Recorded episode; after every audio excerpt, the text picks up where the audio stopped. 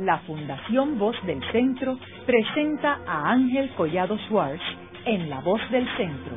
un programa de servicio público que educa sobre la historia, cultura y sociedad de Puerto Rico y el Caribe. Saludos a todos. El programa de hoy está titulado El presente y futuro de la Autoridad de Energía Eléctrica. Y hoy tenemos como nuestro invitado a Sergio Marzuarch del Centro para una Nueva Economía y que está a cargo de eh, estrategia y, política ah, de la, pública de la organización. Eh, Sergio, sería bueno que le proveyéramos unos antecedentes a nuestros radioescuchas sobre la Autoridad de Energía Eléctrica, que se llamaba antes Autoridad de Fuentes Fluviales.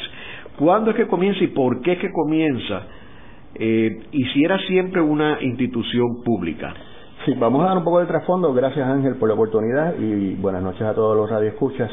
Eh, a finales del siglo XIX, principios del siglo XX en Puerto Rico, la producción y eh, la transmisión y distribución de electricidad estaba a cargo de distintas compañías del sector privado. Eh, estaban segmentadas a través de la isla. Cada compañía tenía esencialmente pues un monopolio en, en una región eh, de la isla. Eh, a principios de, a finales de la década de 1910, principios de 1920, eh, bajo la administración entonces eh, colonial de, de, un de un gobernador norteamericano, se comienza entonces a construir distintas represas en, en, Puerto Rico financiadas por el gobierno federal. Y de ahí es que sale entonces inicialmente la Autoridad de Recursos fluviales, básicamente, porque lo que se utilizaba para generar electricidad por el gobierno eh, era eh, el poder eh, hidroeléctrico, la fuerza del agua que bajaba a través de una represa, movía un generador y creaba electricidad. el resto de la generación se,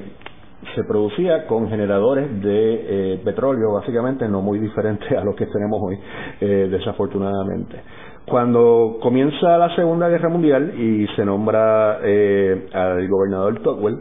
eh, en Puerto Rico, él ve como un gran desperdicio el gastar todo este petróleo en eh, productores privados de energía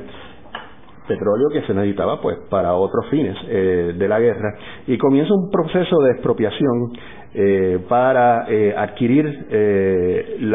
tanto las facilidades de generación, que es donde se produce la electricidad, como los cables a través de los cuales se transmite y distribuye la, electricidad pues a, los hogares de, cada familia puertorriqueña. Y el gobierno de Tocqueville fue bastante exitoso, con la excepción de parte del sistema de San Juan y el sistema de Mayagüez. El sistema de San Juan era parte de un consorcio eh, canadiense eh, que el, el dueño o el, o el, principal accionista, por ponerlo así, era Lord Beaverbrook, una persona que tiene una historia eh, algo pintoresca y colorida en, Inglaterra, y la eh, parte de Mayagüez era eh, de una familia acadorada de Puerto Rico que tenía el monopolio. ambas compañías se opusieron a la expropiación y Eventualmente, eh, la, la, única manera en que pudieron hacerlo fue con una orden eh, del presidente Roosevelt, eh, utilizando sus poderes bajo el War Powers Act, bajo la ley de poderes de guerra, para adquirir eh, las facilidades de estas dos compañías privadas que siguieron peleando y llegaron hasta el primer circuito este, y después que llegan al primer circuito se llega a un acuerdo con el gobierno de Puerto Rico, eh, con el gobierno de Togwell y es interesante porque en el libro de Togwell eh, él un poco sarcásticamente, tal vez cínicamente, dice que pues una vez eh, se sentaron a la mesa y decidieron dejar de litigar, eh, pues entonces todo el mundo lo felicitó. Eh, de acuerdo a Togwell, el gobierno de Puerto Rico pagó un precio demasiado alto por esos activos privados y se, eh, se hizo la gran primera emisión de deuda de Puerto Rico de bonos también.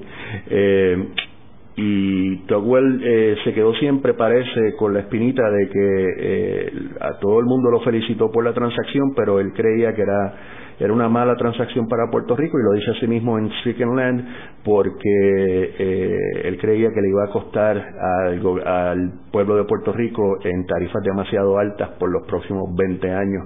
haber logrado eh, esa, esa fusión. Y ahí entonces Finalmente, a finales de los 40 es que se crea eh, la Autoridad de Fuentes Fluviales de Puerto Rico, que incluía ya entonces los recursos de las represas hidroeléctricas y la generación que hasta ese entonces había sido privada. O sea, serio, que muchas personas aquí en Puerto Rico creen que el Partido Popular fue el que, y Muñoz Marín, eh, con todo su programa de la década de los 40, que fueron los responsables de eh, nacionalizar eh, la energía eléctrica en Puerto Rico y eso es totalmente falso, sino que fue el gobierno federal el que la nacionalizó. Eh, eso es correcto. Yo creo que el, Partido Popular, eh, por lo menos en el primer cuatrenio, ¿verdad? Lo que controlaban era el Senado, esencialmente. Eh, ellos sí pues sentaron la, base legal, pasaron la legislación local para crear el cascarón, ¿verdad? Como para ponerlo así, de, la Autoridad de Fuentes Fluviales, pero tanto la autoridad final vino del gobierno federal para poder adquirirla y el dinero pues vino de inversionistas privados, eh, bonistas, o sea que eh, en ese sentido tienes toda la razón. Y entonces, eh, el, dentro del Partido Popular hay una figura que es Luchetti, eh, que fue un, personaje crítico en crear esta autoridad eh, de fuentes fluviales. el ingeniero Luchetti es una persona casi mítica en la, en la Autoridad de Energía Eléctrica ahora de fuentes fluviales. Él comenzó trabajando en los proyectos hidroeléctricos, es un ingeniero, tengo entendido que se graduó de Cornell a principios del siglo XX. y estuvo a cargo del diseño de las represas hidroeléctricas y fue el primer eh, director eh, por ponerlo así, estuvo muchos años a cargo de la autoridad. Eh, la misión de la autoridad en aquella época, debemos recordarle también a nuestros radioescuchas, era eh, llevar electricidad a todas las a todas las esquinas de Puerto Rico. Eh, muchos de los sistemas que existían en aquel entonces estaban limitados a los municipios grandes, relativamente grandes, donde había centros de población que, que eh, donde había suficiente demanda y obviamente pues también en algunos centros en aquel entonces de caña donde se donde se molía la caña que también necesitaban generación eléctrica relativamente cerca pero la vasta mayoría de la isla estaba todavía desconectada del sistema. Y eh, esa misión social eh, que ahí sí yo creo que hay que darle crédito a Tocqueville y al Partido Popular a ambos eh, de, de, llevar energía a, a, cada rincón de Puerto Rico no importe el costo eh, pues él estuvo a cargo de ejecutar gran parte eh, de, de, esa, de esa misión que, que ayudó muchísimo eh, no solo pues a la calidad de vida de los puertorriqueños sino también al desarrollo económico de la isla eventualmente. De hecho es impresionante cuando uno ve algunas fotos de cómo se electrificó las montañas, que era con helicópteros. Los helicópteros traían los postes porque no había forma de llevar los postes. Y de hecho todavía yo creo que muchos puertorriqueños si no, si no lo habían visto en los libros de historia, lo vieron en el 2018, cuando a finales del 2017, después del, huracán María, donde eh, básicamente se, tuvo que hacer lo mismo. Eh, la, geografía de Puerto Rico, pues muchas veces se nos olvida, ¿verdad? Pero es una geografía bastante escabrosa y, variada. No, la isla no es plana, alrededor de, la, de las 3.500 millas cuadradas de, de extensión. Y sí, eh, no solamente había que llevar el helicóptero, eh, sino también había que llevar las brigadas. Una vez se, se ponía el poste en, en, el tope de la montaña, la colina, donde fuera, pues tenía que llevar las personas eh, que los pudieran conectar. Y no solamente conectar el cable al poste, sino llevarlo del poste a las casas, eh, a las residencias o a, a los comercios que se querían conectar. O sea que fue un proyecto en verdad eh, mucho más complicado eh, de lo que la gente se imagina y pues dada la reputación y, el mal servicio que tiene la que ha, que ha provisto la autoridad recientemente se nos olvida a veces que hubo un momento donde esta autoridad funcionó como se supone que funcionara y, logró eh, su propósito inicial y, más importante que era ese que era llevar la, energía a toda la isla y de hecho era como la joya de la corona, o sea, los mejores empleados, los mejores sueldos, no estaba politizada, había una junta de directores que era gente profesionales. todo eso es cierto. Eh, esto se habla en, distintos textos, ¿verdad? De, la época, este, eh, especialmente Administration of a Revolution, eh, donde se habla, pues, de, todo el equipo tecnocrático que, que primero Tocqueville y, y, después Muñoz reunió a su alrededor eh, y eso es totalmente correcto. Eh, la, tanto la gobernanza y las operaciones de, la autoridad eran sumamente profesionales, eran ingenieros de, de, una, eh, de un entrenamiento excepcional, no solo de Estados Unidos, sino también de la Escuela de Ingeniería de, de Mayagüez, que ya en esa época existía y, producía ingenieros de, de, primera clase. y eso demuestra para yo creo que es esperanzador en el sentido de que nos demuestra de que Puerto Rico puede hacer estas cosas bien. Ahora mismo pues, estamos tal vez viviendo eh, en una parte del ciclo donde hay mucha desesperanza, ¿verdad? Entre los puertorriqueños, mayor, la generación joven tiene muy poca confianza en el gobierno y las instituciones públicas, pero sí existió un momento donde eh, cuando eh, eh, el gobierno de Puerto Rico pues, pues funcionó como se supone que funcione un gobierno proveyendo estos bienes, no solamente la electricidad, sino otros bienes sociales, la, autoridad de acueductos, todo el sistema de salud que se creó bajo el doctor Albona para proveer salud ah, desde el nivel primario hasta el nivel supraterciario, supraterciario perdón, en, en el centro médico. Y creo que nos hemos olvidado un poco eh, en este momento que estamos viviendo eh, de esa época que Puerto Rico sí tuvo unas instituciones gubernamentales eh, muy efectivas. Incluyendo la Universidad de Puerto Rico. Incluyendo la Universidad de Puerto Rico, que siempre fue de interés de Tocqueville, como tú bien sabes, en un momento quería ser gobernador y presidente de la Universidad de Puerto Rico, eso creó un, poco de conflicto con, Muñoz Marín, como, como tú bien sabes como historiador, pero sí, en aquella época la, la Universidad de Puerto Rico eh, tenía una reputación de clase mundial eh, y se benefició muchísimo y digo se benefició verdad eh, un poco triste porque fueron profesores que vinieron acá escapando primero de la guerra civil española en España y después de la segunda guerra mundial en, en toda Europa. Serio y cómo evolucionó la autoridad de fuentes fluviales a la autoridad de energía eléctrica pues básicamente la autoridad eh,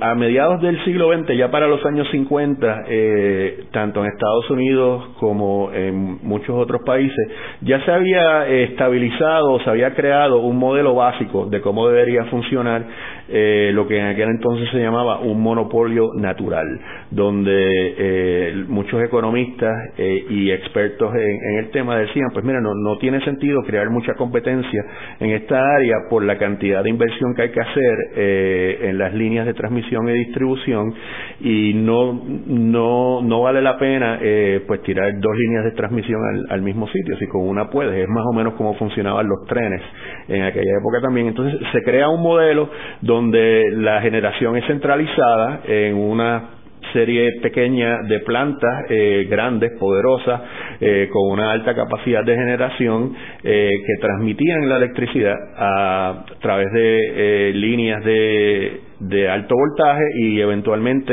se reducía el voltaje para la distribución hasta los hogares. y ahí es que surge entonces la cuando Puerto Rico empieza a utilizar ese modelo en los años 50 y 60 a construir plantas ya basadas en, petróleo, que utilizaban petróleo, que en aquel entonces, hay que recalcar, era el combustible más barato. Eh, ahí es que surge la transición entonces a lo que conocemos como la Autoridad de Energía Eléctrica, y ese modelo funcionó relativamente bien hasta los años 70. En los años 70 pues ocurren una serie de cosas eh, a nivel global y, a nivel local que eh, comienzan a afectar el funcionamiento eh, de la autoridad. a nivel global, primero pues tenemos que recordar la guerra del Yom Kippur de 1973 que básicamente triplicó eh, los precios del petróleo, lo cual pues eh, le quitaba eh, esa ventaja ¿verdad? a depender de ese combustible ya que de la noche a la mañana pues eh, se convirtió de un combustible barato a uno relativamente caro. También a principios de los años 70, debemos recordar, eh, empieza, por lo menos en Estados Unidos, eh, lo que se considera el movimiento ambientalista moderno, eh, se, irónicamente bajo el presidente Nixon se empieza a, a reglamentar las emisiones al aire, las emisiones en el agua, eh, se crea eh, la Agencia para la Protección Ambiental, el Environmental Protection Agency, eh, se crea mucha más conciencia de lo que se le estaba haciendo al planeta y resulta pues que la quema de combustibles fósiles es uno de los contribuyentes más dañinos a, a la atmósfera y al agua también, porque estas plantas de generación, eh, muchas de ellas utilizan agua para enfriar las turbinas y entonces la descargan eh, en el mar y eso pues daña la ecología marina. O sea que, por un lado, esas dos cosas eh, afectan a Puerto Rico de fuera de Puerto Rico. Dentro de Puerto Rico, pues al al crearse la, la, recesión mundial a partir de, la subida del petróleo, eh, el gobierno de Puerto Rico toma una serie de decisiones de empezar a ser el, empleador de, primer recurso, de, de, primer recurso en Puerto Rico, se empieza a traer gente ya no necesariamente por sus méritos, sino más bien pues por las conexiones con los partidos y a finales de los 70 también, eh, hay que recordar, ya la autoridad había básicamente cumplido con su misión de llevar la electricidad a, a, todo, a todo Puerto Rico. Y finalmente a eso hay que añadirle eh, legislación nueva federal, además de la legislación ambiental, eh, legislación este, para eh, comenzar a desreglamentar, y ya estamos hablando de los últimos años de la presidencia de Jimmy Carter, los primeros años de la presidencia de, Ronald Reagan, para desreglamentar no solamente la industria eléctrica, sino desreglamentar en general una serie de industrias, las aerolíneas, los trenes, los camiones, eh, en todo Estados Unidos. Y eso pues crea eh, una serie de desencaja un poco el modelo eh, que había utilizado la autoridad hasta, hasta ese momento.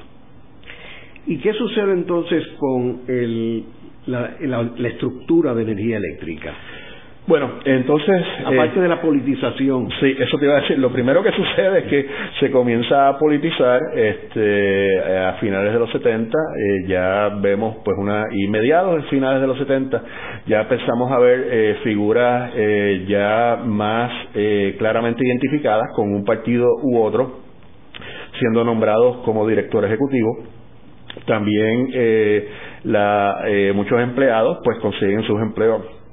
como dije anteriormente, por sus conexiones políticas, no necesariamente por sus méritos. Eh, la autoridad eh, desaprovechó, y esto es fácil decirlo, ¿verdad? Mirando a 40 años atrás, pero a finales de los 70 hubo un gran movimiento pues para ir eh, descontinuando el uso eh, de petróleo para generar electricidad, no solo en Estados Unidos, sino en Europa y en muchos otros países que dependían del petróleo porque lo, encontraban eh, que era muy inestable el precio. Algunos países, digamos como Francia y Japón, pues deciden moverse hacia la energía nuclear, que también tiene sus problemas. En Estados Unidos se mueven más hacia el gas natural y las áreas que producen carbón, pues eh, el carbón. En Puerto Rico, pues eh, decidimos seguir con ese mismo modelo, aunque el mundo ya estaba cambiando. Eh, debemos aprovechar también para decir que en esa época también se empiezan a conceder los primeros créditos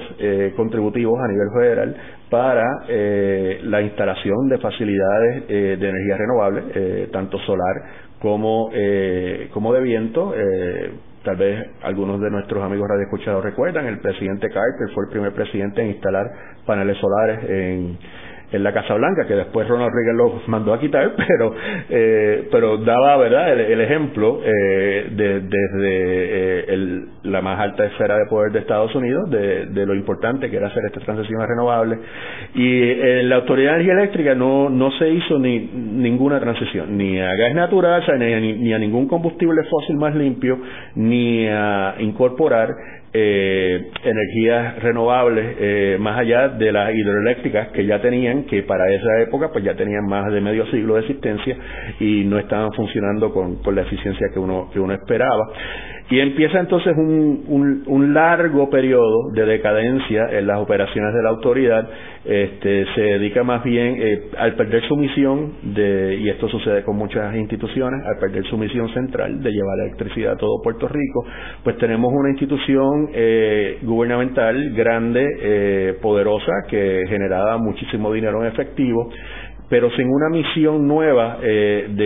de, hacia dónde mover todos esos recursos. Y empieza un periodo, como dije, de una larga y eh, paulatina decadencia en términos de eh, las operaciones de la autoridad misma, el, mantenimiento que se le daba a las plantas, el mantenimiento que se le daba a las líneas de transmisión y distribución, empieza a hacerse más un, un agente político en el sentido de la política partidista de Puerto Rico, los empleados se organizan, eh, mayormente eh, alrededor de las líneas de los dos partidos principales de Puerto Rico, contratistas que eh, se aprovechan también del monopolio de la autoridad para cobrar a sobreprecio. Y todo, ese fenómeno pues empieza poco a poco a socavar la eficiencia de la autoridad. Serio, también hubo un detalle cuando hablaste de los 70, que es cuando se establecen las petroquímicas en Puerto Rico, que eso cambia la prioridad de energía eléctrica porque tiene que suplir una cantidad de energía al sur de Puerto Rico, sur oeste. Háblanos un poco de qué fue lo que pasó y cómo no se volvió otra vez a cambiar al desaparecer las petroquímicas. Eso es un problema que todavía estamos viviendo con, con él y tienes toda la razón, se, se, me olvidó mencionarlo y que todavía pues nos afecta eh, eh, el funcionamiento del sistema eléctrico en Puerto Rico. Eh, ya para finales, mediados, finales de los 60, la compañía de fomento industrial se estaba dando cuenta que Puerto Rico pues había llegado tal vez al límite de lo que se considera en, la teoría de desarrollo económico de la industrialización fácil, por ponerlo así. Que es básicamente pues concentrarse en manufactura liviana, textiles, este, zapatos, este, ese tipo de manufactura pues ya Puerto Rico, al haber aumentado su productividad y al tener otros competidores que no tenía antes, pues por ejemplo México y otros países en Asia, pues no podía eh, competir en términos de costos con estos nuevos competidores. Y se empieza entonces a pensar sobre cómo volvemos a Puerto Rico a la segunda etapa de industrialización, que ya es una industrialización eh, que es de industria pesada, eh, mayormente eh, dependiente del uso de capital en vez del uso de mano de obra, aunque todavía verdad genera empleo. Y la idea en aquel entonces era utilizar el petróleo relativamente barato que venía de Venezuela este, a, través de una cuota que se le otorgaba a Puerto Rico. el gobierno federal le permitía entrar ese petróleo a Puerto Rico eh, básicamente sin pagar aranceles sin, y con una serie de ventajas. Y la idea era crear unas refinerías eh, y utilizarlas para crear una serie de eslabonamientos, eh, es el término técnico que se usa en la economía, con la economía local. Se traía el petróleo de afuera, se refinaba en Puerto Rico y se creaban una serie de productos utilizando recursos locales, se podían crear todo tipo de químicos, eh, productos plásticos, este, hasta, you know, eh, todo todo tipo de material de algunos materiales de construcción que también utilizan petróleo. Eh, y la idea era esa crear ese complejo y se escoge el sur oeste de la isla por la bahía y el puerto natural que existía en Huánica este, y en Peñuelas en aquella época y se empieza a construir esto a finales de los 60, principios de los 70. Pero ¿qué pasa? Como, como dijimos anteriormente, el primero, pues sube el precio del petróleo y segundo, para que esto funcionara, se necesitaba tener eh, una cantidad de electricidad eh, en aquel entonces eh, relativamente una capacidad relativamente alta a lo que Puerto Rico podía generar y se construyen una serie de plantas generatrices nuevas en el sur de Puerto Rico y estas son eh, pues la planta de Aguirre, la planta de Costa Sur, eh, entre otras. Estas son inversiones que tardan más de 40 años en recuperarse, o sea que una vez hicimos esa inversión pues eh, nos quedamos amarrados, anclados a la generación en la parte sur. Pero ¿qué pasa? Se, se crea el complejo eléctrico, pero el cliente que iba a tener, que eran todas estas refinerías y todas estas plásticas, todas estas compañías de plásticos y de químicos, pues no, no, no producen, no, no, no nacen, básicamente mueren básicamente antes de nacer por eh, el embargo del petróleo de la OPEC de 1973. Entonces nos quedamos eh, con una o dos eh, compañías pequeñas de químicos que funcionaron, trabajaron por algunos años, pero nunca se creó el megacomplejo que, que se pensaba crear. Y por otro lado, pues ya teníamos anclado en la Tierra eh, una capacidad enorme de generación eléctrica, lo cual nos forzó entonces eh, a tirar líneas de transmisión desde el sur hacia el norte, que era donde eh, se estaba mudando la mayor parte de la población, tanto de las montañas como del área sur de Puerto Rico. Y ese desfase todavía nos ha creado problemas y, repito, se notó otra vez después del huracán de María cuando eh, se vieron afectadas las líneas de transmisión que cruzan literalmente la cordillera central de Puerto Rico, lo cual de por sí es un trabajo en ingeniería eh, bastante complicado, eh, para llevar eh, la electricidad que se genera en el sur, pero se consume mayormente en el norte. Si tú hablas con un ingeniero eléctrico, él te va a decir que uno de los principios básicos es que tú debes tener tu generación eléctrica lo más cerca posible de donde está tu demanda para evitar tanto pérdidas de transmisión como daño por sistemas atmosféricos como, como los y eso en Puerto Rico pues no lo hemos podido hacer. Haremos una breve pausa, pero antes los invitamos a adquirir el libro Voces de la Cultura, con 25 entrevistas transmitidas en La Voz del Centro. Procúrelo en su librería favorita o en nuestro portal.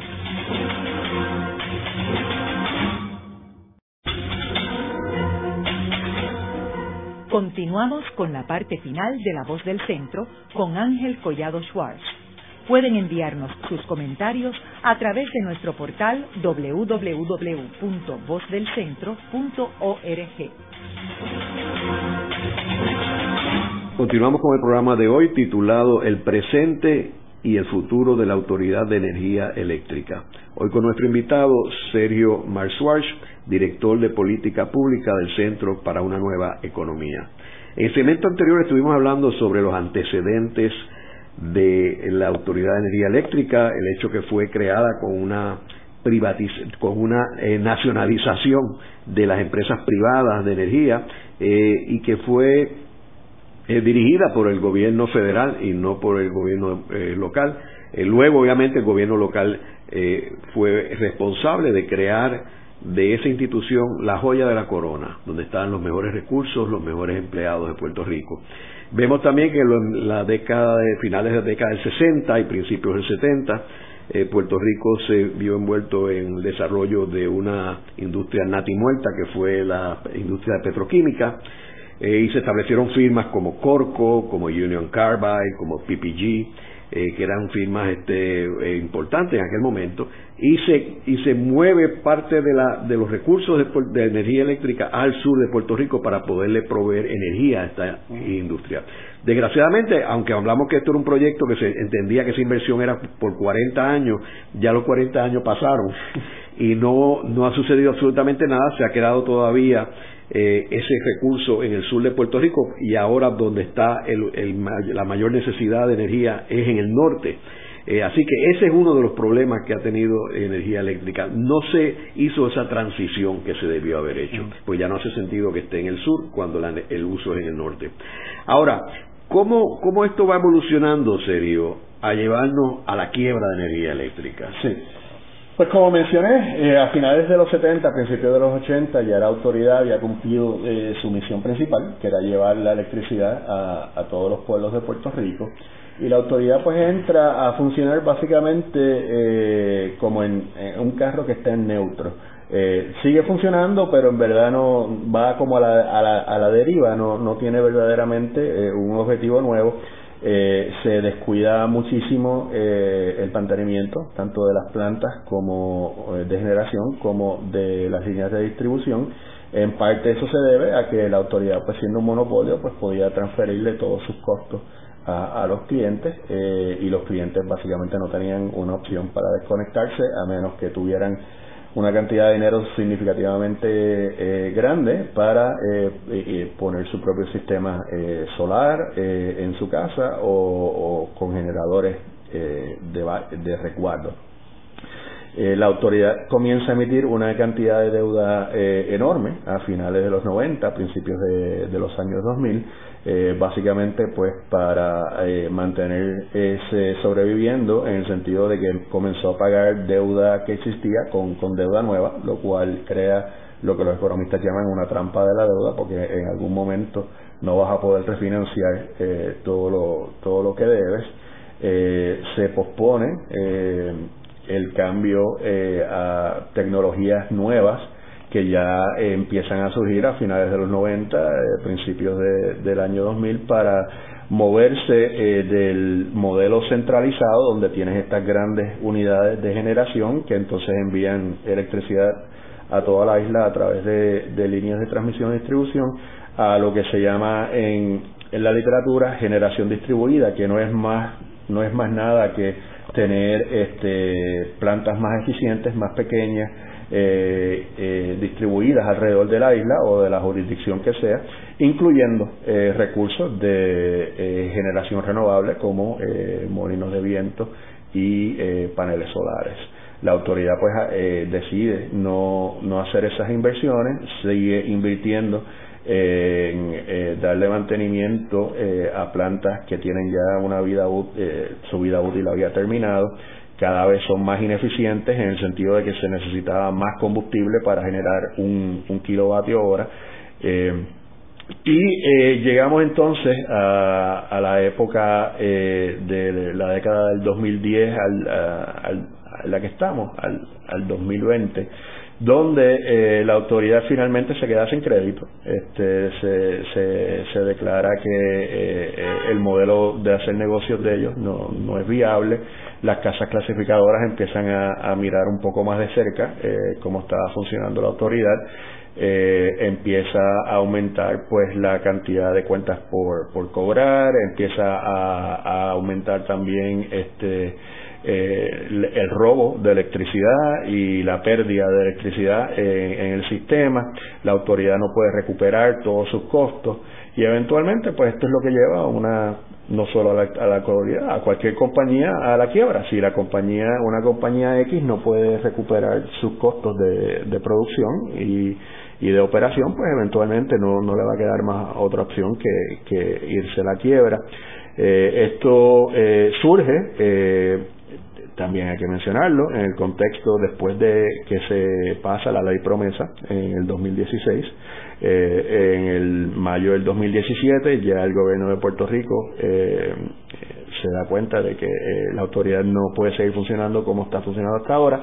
y en junio de ese año decide acogerse a las disposiciones del título 3 de la ley promesa, que es la que crea un, un procedimiento bastante parecido al de quiebras municipales en Estados Unidos. Y cuando digo municipal no me refiero solamente a, los pueblos, a los municipios, el, el término eh, quiebra municipal eh, en, el Código de Quiebra de Estados Unidos incluye también pues agencias e instrumentalidades como eh, lo que en inglés se llaman public utilities, compañías de agua, de electricidad, etcétera. El gobierno de Puerto Rico entonces pues declara básicamente la autoridad en, en, impago y radica su, su petición de quiebra y estamos ahora mismo en el proceso de, negociar con los acreedores eh, un recorte eh, eh, en esa deuda y cómo se va a gobernar la autoridad en el futuro para que no vuelva a suceder lo que ha sucedido. ¿Es, se puede pagar esa deuda? Sí. Ahora mismo no. Eh, yo creo que el consenso entre entre todos, bueno, excepto entre los, bonistas, ¿verdad? los que le prestaron a la autoridad, eh, pero si hablamos tanto con expertos financieros y con eh, expertos en la tecnología que utiliza la autoridad, este son casi 9 mil millones de dólares. Eh, Puerto Rico, pues la economía todavía está estancada, no, no hemos visto un repunte como se esperaba ver o de la magnitud que se esperaba ver después de María. Sí ha habido cierto progreso económico, pero no ha sido tan grande como se esperaba. Eh, la demanda por electricidad en Puerto Rico sigue bajando por diversas razones, en parte por la migración, en parte porque hemos perdido industria, eh, en parte porque estamos este, en, recesión eh, o en depresión y por lo tanto hay menos demanda y al tener menos, menos mercado para vender tu producto, tienes menos dinero disponible, menos flujo de efectivo para pagar tus operaciones y eh, amortizar el gasto de capital que en este tipo de industria, y cuando digo gasto de capital me refiero a maquinaria y equipo, eh, que es, muy alto. Eh, así que definitivamente se va a tener que recortar lo que técnicamente en el mundo de la quiebra se dice una quita, se tiene que negociar alguna reducción eh, ¿Cuánto debe ser esa reducción? Pues va a ser objeto de, negociación y de análisis por, por la juez eh, Taylor Swain, pero definitivamente para que eh, la autoridad o cualquier sucesora que salga del proceso de quiebra pueda funcionar de manera consistente, consistente sin tener que volver a renegociar su deuda en un futuro cercano, se va a requerir un, un recorte significativo de la deuda. Y en términos operacionales, este, ¿cómo tú ves la energía, la Autoridad de Energía Eléctrica a la luz de toda esta situación? Bueno, eh, el, consenso básicamente es que se tiene que hacer unos cambios grandes en, la estructura operacional. Eh, primero, como llevamos mencionando desde el, segmento anterior, eh, hay que redistribuir los recursos de generación de Puerto Rico moverlos hacia donde está la mayor demanda eh, eso no significa que tengamos, ¿verdad?, que eh, construir unas mega plantas nuevas. Eh, con la tecnología que existe hoy en día, existe, es posible crear unas plantas más pequeñas, más eficientes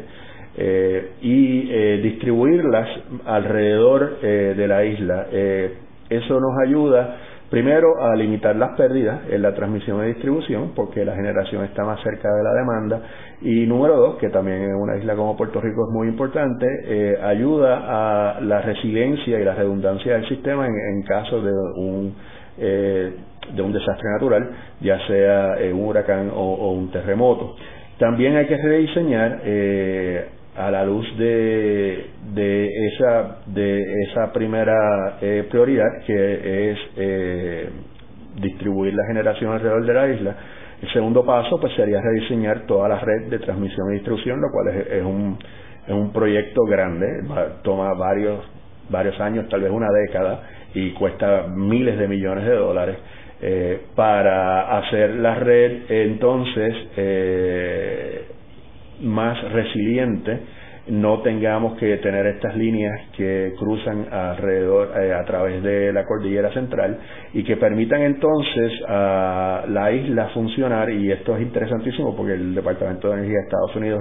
los laboratorios nacionales ya están haciendo este modelo. La idea es eh, irónicamente es en cierta manera volver a, a en cierto sentido a lo que teníamos a principios del siglo siglo XX, que es dividir la isla, eh, aunque tengamos una red unificada alrededor de la isla, ¿verdad? Todos los cables estén conectados,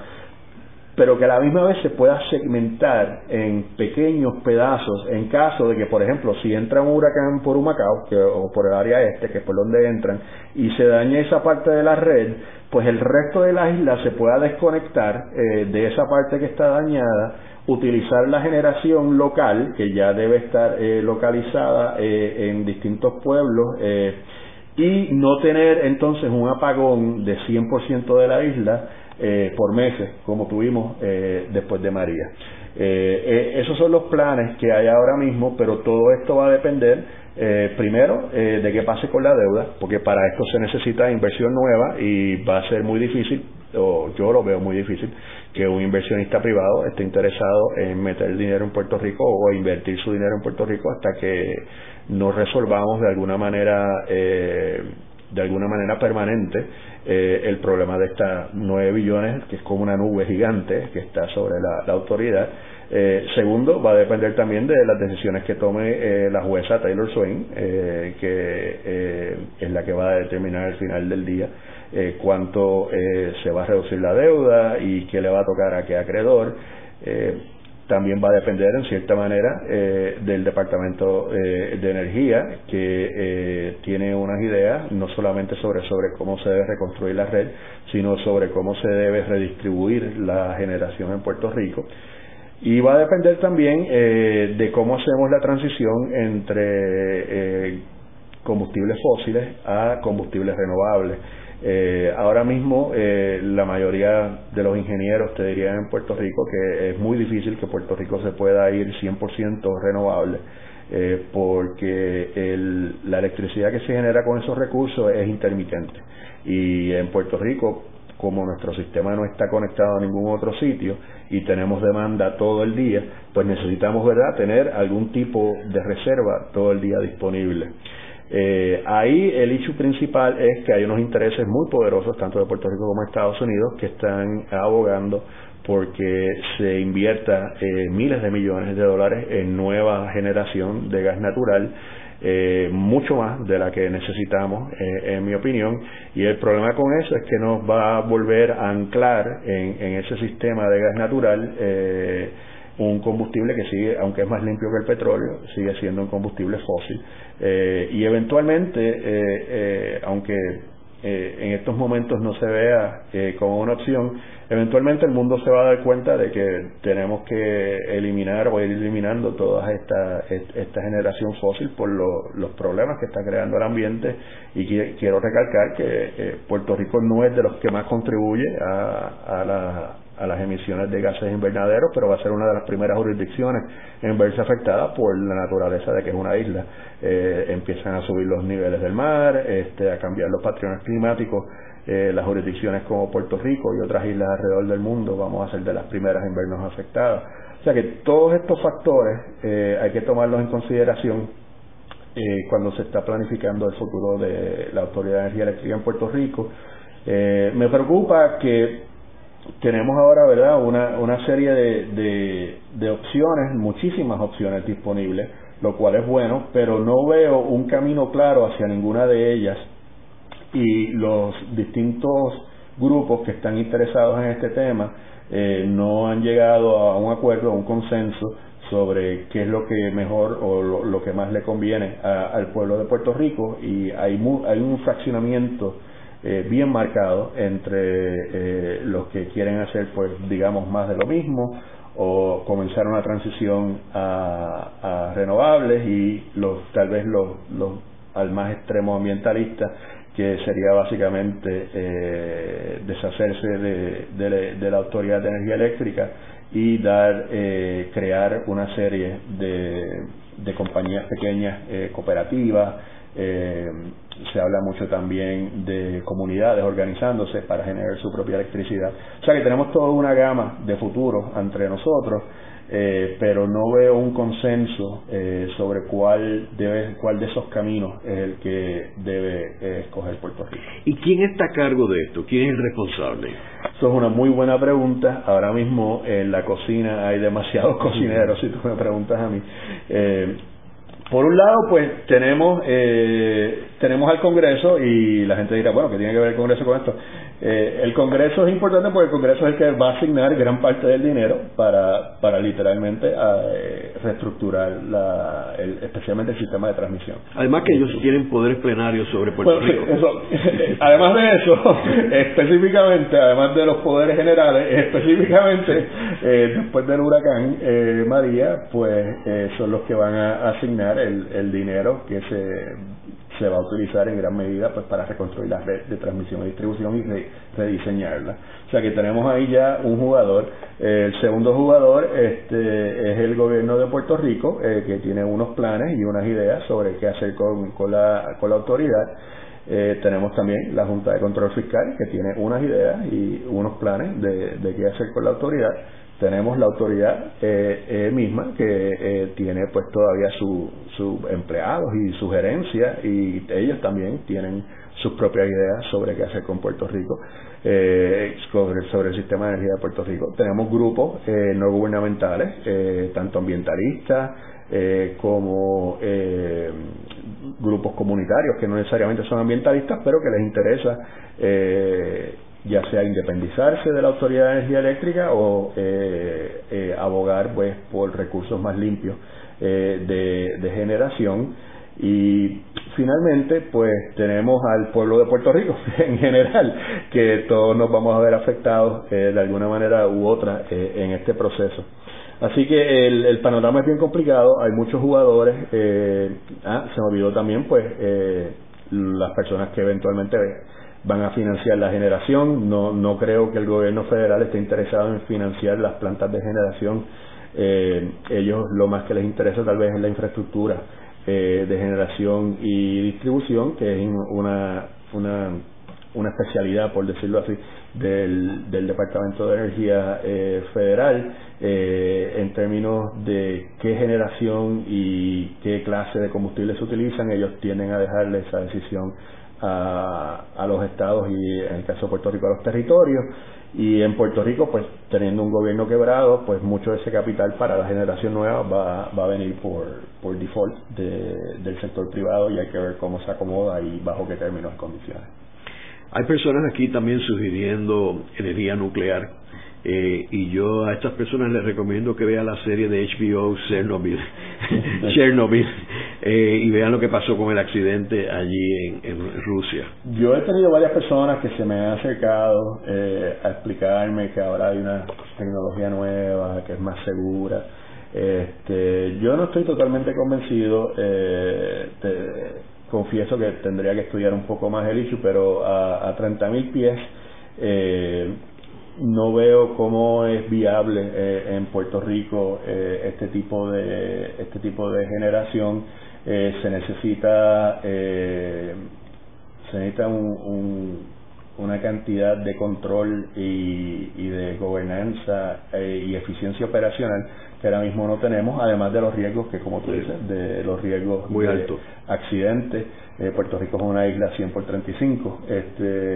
eh, no tenemos esa profundidad, ¿verdad? Eh, la gente de Chernobyl se podía mudar literalmente a cualquier área de un país gigante como era en aquel entonces la Unión Soviética. Aquí en Puerto Rico pues no, no tenemos esa opción y por más pequeño que sea la probabilidad de un accidente, eh, el riesgo sigue siendo demasiado alto, yo entiendo, eh, para Puerto Rico. De hecho, en el caso específico de Alemania, Alemania tenía muchas plantas eh, nucleares y han ido paulatinamente cerrándolas y viéndose hacia energías renovables. Eso es correcto. Y también en Japón. Japón,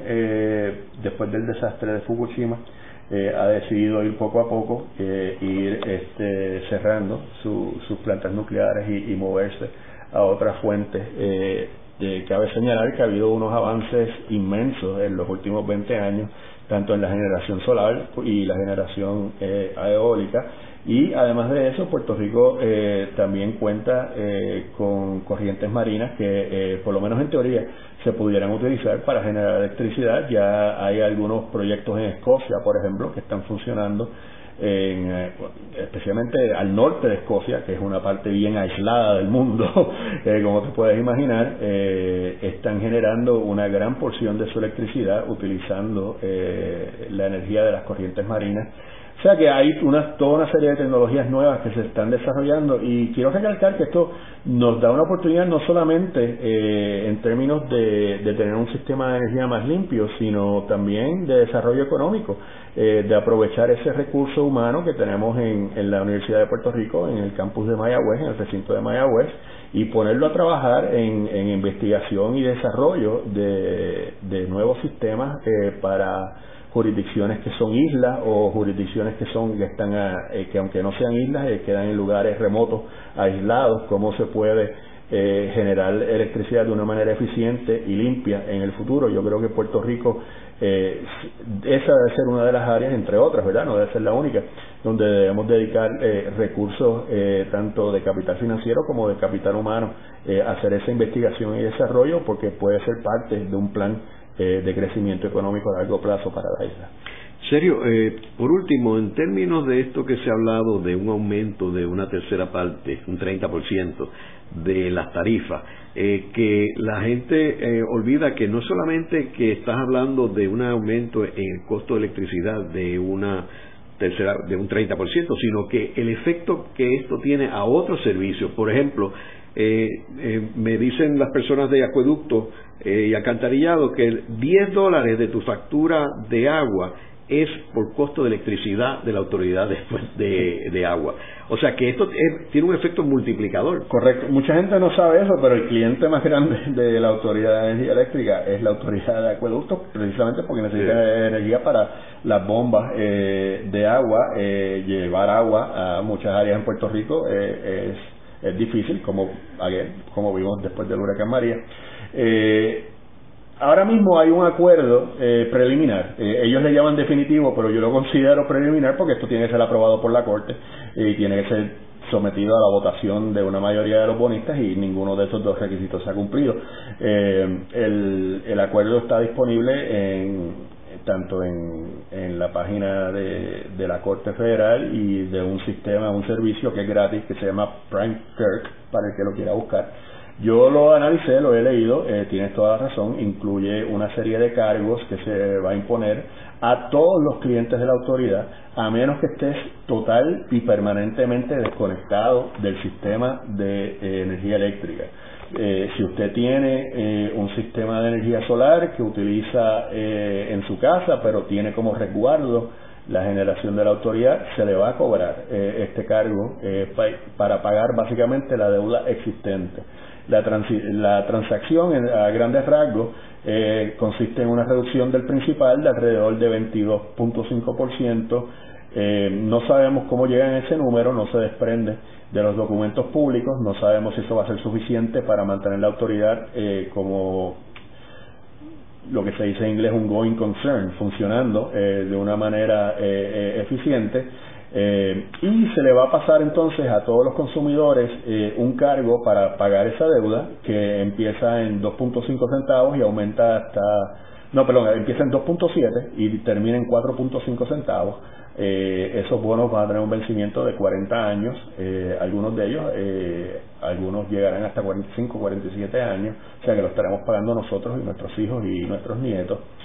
Eh, además de eso, se le va a cobrar a todos los puertorriqueños que sean eh, clientes de la autoridad un cargo eh, por las cuentas que la autoridad facture y no pueda cobrar, tanto a clientes privados como a clientes del gobierno, lo cual va a añadirle al,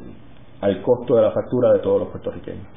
En el programa de hoy hemos discutido el presente y futuro de la Autoridad de Energía Eléctrica vemos cómo esta agencia de haber sido la joya de la corona a terminar en quiebra. Eh, y no hay que darle vuelta que el futuro de Puerto Rico está condicionado a que se pueda resolver el problema de energía eléctrica, porque sin energía eléctrica Puerto Rico no puede tener un plan de desarrollo económico, eh, aparte de la sociedad que necesita eh, la energía. y si bien sabemos que hay una deuda pública, esa deuda pública como tal es impagable, eh, dentro de estas circunstancias y esa nube que como Sergio menciona la nube de los nueve mil millones está por encima no importa las opciones que estemos hablando y, y eso afecta a cualquier opción estamos hablando de distintas opciones eh, y como mencionamos aquí energía renovable es el futuro eh, y presente en muchos países y la cosa la situación se complica con la, el aumento de la tarifa el cual la economía de Puerto Rico no puede aguantar un aumento de energía eléctrica. Eh, muchas gracias, Sergio. Gracias a ti, Ángel. Esta ha sido una producción como servicio público de la Fundación Voz del Centro. Los invitamos a sintonizarnos la próxima semana a la misma hora. Y recuerden que pueden adquirir el libro Voces de la Cultura en su librería favorita o en nuestro portal